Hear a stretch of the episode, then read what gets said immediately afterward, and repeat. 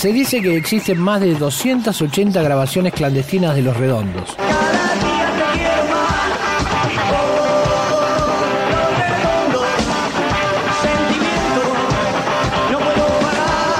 archivo.rock.com.ar